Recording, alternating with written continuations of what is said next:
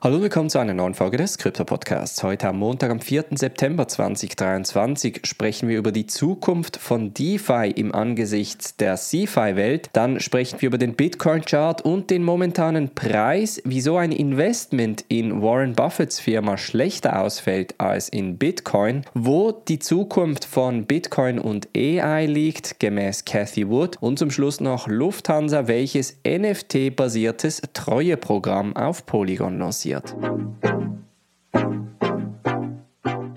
Springen wir in diese erste News Story und zwar ist es in den letzten Tagen zu mehreren Twitter Spaces gekommen oder X Spaces neu, bei welchem unter anderem auch der CEO von Binance, Zhangpeng Zhao, mit am Start gewesen ist. Eine der Hauptdiskussionen war so ein bisschen die Entwicklung der DeFi-Welt im Angesichts der zentralisierten Kryptobörsen und da sagt der Binance-Chef ganz klar, DeFi werden zentralisierten Kryptobörsen den Rang ablaufen. Stand heute würden das Handelsvolumen von DeFi bereits 5 bis 10 Prozent der Volumina von CeFi ausmachen. Also ist das überhaupt nicht zu vernachlässigen. Der nächste Bullrun könnte dann DeFi definitiv größer als CeFi machen. Das war ein Statement von Zhangpeng Zhao. Wenn wir jetzt die Zahlen anschauen, der Top-Kryptobörsen, müssten wir eigentlich nur schon die ersten ein, zwei Kryptobörsen anschauen. An der ersten Stelle ist im Bereich Handelsvolumen Binance natürlich die größte mit knapp 4 Milliarden US-Dollar Handelsvolumen in 24 Stunden. Im Vergleich dazu, der gesamte DeFi-Markt alleine nimmt etwa eine Milliarde US-Dollar in Anspruch. Das bedeutet, alleine Binance ist schon viermal größer als der gesamte DeFi-Markt. Jetzt hat natürlich letztes Jahr durch die Implosion von Terra Luna, durch den Zusammenbruch von FTX bzw. den Schaden, welcher FTX schlussendlich bei Solana angerichtet hat, natürlich auch den DeFi-Markt extrem stark geschädigt. Es ist aber durchaus davon auszugehen, dass vor allem in diesen Zeiten im Bärenmarkt genau die DeFi-Entwickler an neuen Protokollen und Konzepten arbeiten. Wir dürfen nicht vergessen, der DeFi-Markt, so wie wir ihn kennen, ist knapp nur drei Jahre alt. Das bedeutet, 2020 im DeFi-Summer sind eigentlich die Haupt-DeFi-Protokolle wie zum Beispiel Aave oder Uniswap entstanden. Jetzt gerade sind wahrscheinlich die Entwickler daran, neue Konzepte und Protokolle dabei aufzubauen. Auch Zhangpeng Zhao sagt ganz klar, das Ziel der SEC zum Beispiel bei der Klage gegen Uniswap war unter anderem, weil man mit Uniswap, der Uniswap Foundation, etwas Greifbares hatte. Das heißt, DeFi hat natürlich einen riesen Vorteil, dass man nicht eine Entität oder eine Person konkret anklagen kann. Umgekehrt ist das natürlich für den Anlegerschutz nicht wirklich ideal. Denn wenn es zu einem Fraud, also zu einem Betrug kommen sollte, fragt man sich natürlich, wer ist dabei entsprechend haftbar.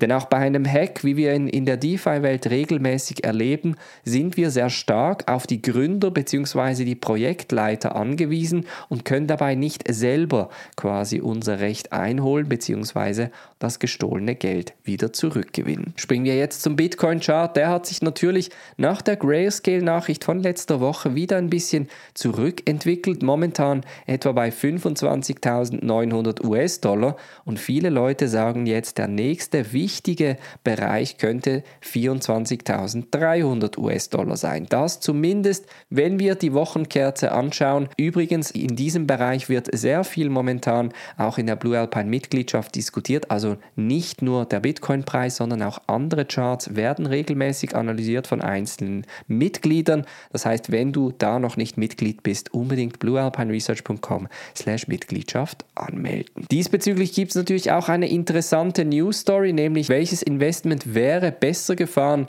ein Investment in Warren Buffetts Berkshire Hathaway Firma oder in Bitcoin. Und wenn wir jetzt die unterschiedlichen Statistiken anschauen, scheint ein Investment in 2019 in den Bitcoin Spot, das heißt in Bitcoin direkt von 1000 US-Dollar und im Vergleich ein sogenannter Leveraged Long in Berkshire Hathaway durchaus positiv für Bitcoin ausgespielt zu sein. Das heißt, Bitcoin konnte in dieser Zeit etwa auf 7020 US-Dollar steigen, also ein Investment von 1000 wäre dann knapp 7000 US-Dollar wert gewesen und Berkshire Hathaway etwa 5600 US-Dollar. Wenn man den Vergleich sogar noch früher macht, also sagen wir 2017, wäre man bei Bitcoin mit etwa 3798 US-Dollar gelandet und bei Berkshire Hathaway bei 1908 98. Das heißt, alles in allem eine ganz simple Buy- und Hold-Strategie von Bitcoin wäre positiver, als wenn man in Warren Buffett,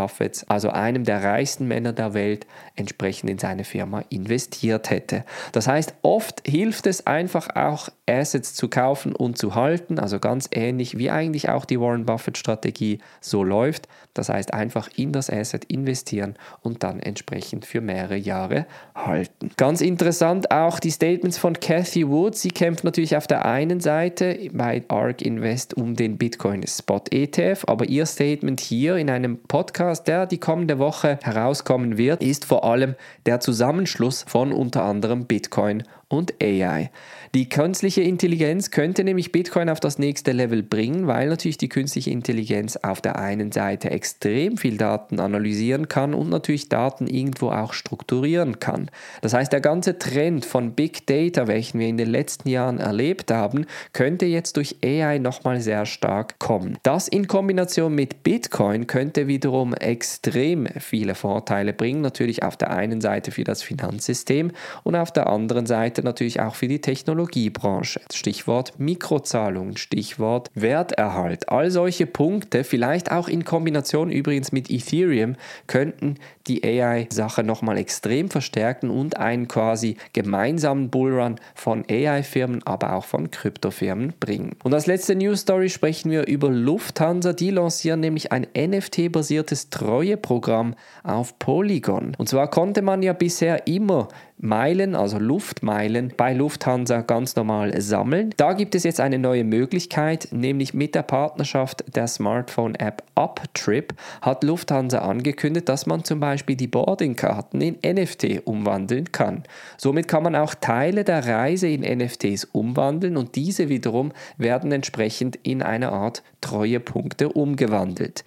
Diese Treuepunkte könnte man dann natürlich auch als Flugmeilen brauchen und diese Flugmeilen wiederum kann man natürlich im Vielfliegerprogramm der Fluggesellschaft brauchen. Also etwas sehr ähnliches, was wir Stand heute schon mit den Treueprogrammen bei den unterschiedlichen EDKs, Aldis etc. sehen, werden wir sehr wahrscheinlich bei den Fluggesellschaften als erstes sehen und dort eine komplette Digitalisierung der Flugmeilen entsprechend erleben. Das gekoppelt mit NFTs gibt einem dann natürlich die Möglichkeit, entsprechend das Ganze aufzubauen und so einen Status zu erlangen.